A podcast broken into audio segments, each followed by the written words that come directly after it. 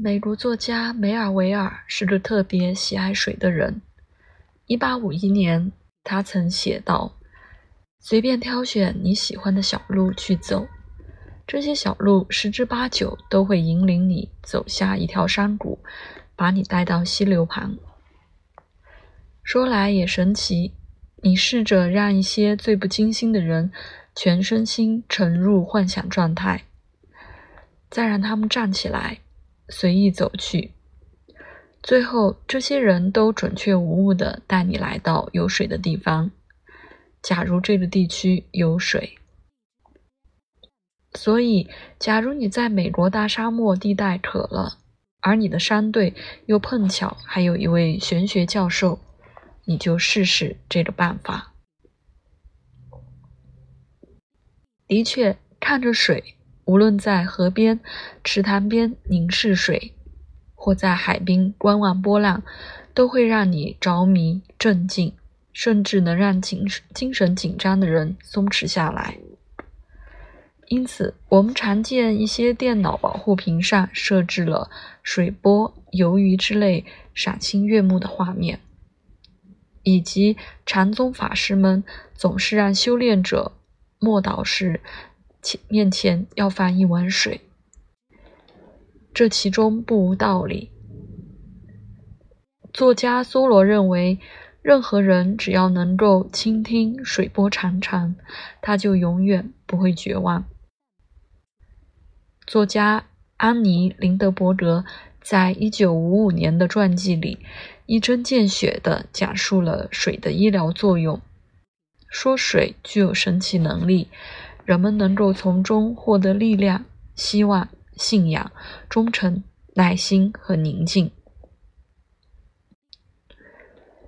古希腊神话里有着关于美丽的纳尔喀索斯的故事，讲述他爱上了自己的水中倒影，见自己如此美丽，竟至痴迷狂喜的一天天憔悴下来，最后死去，化作一丛美丽的水仙花。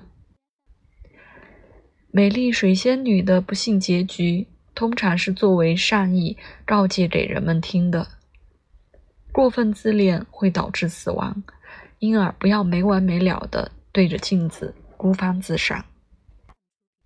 美国心理疾患协会出版的《精神疾患诊断和统计手册》中，把一个容颜漂亮而受误导的自恋症男孩子确诊为自恋型人格失常。其中包含一系列恶性的自我中心人格特征，典型表现包括富有宏伟壮丽的想象，特别希望别人对自己逢迎阿谀、谄媚示好。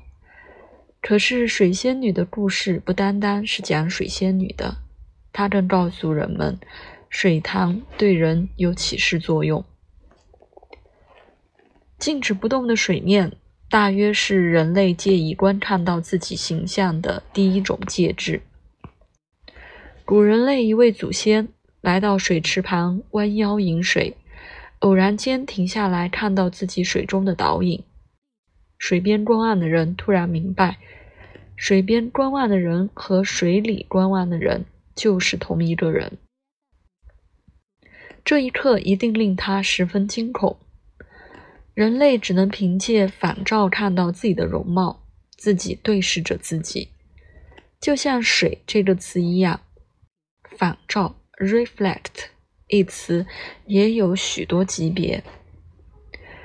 牛津英语大词典里给出了十三种不同定义，其中最令人警醒的是第十二个。若是在 reflect。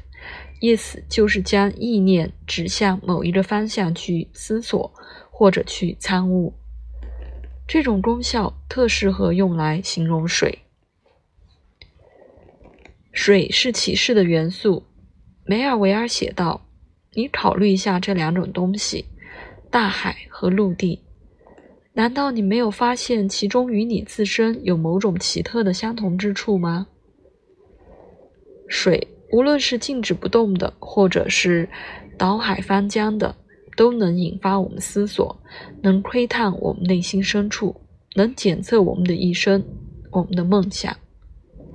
这一点，甚至我们当中最为理智的人都能感觉到。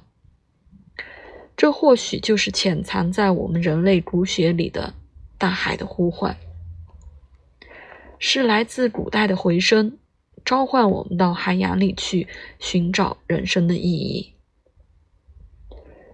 水中倒影不如在玻璃里的明快。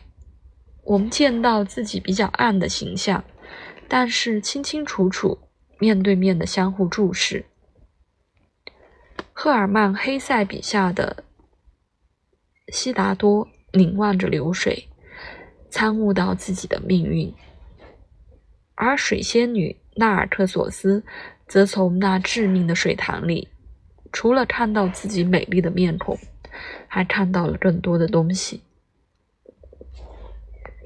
水揭示了人类的秘密，人类从水中看到了自己。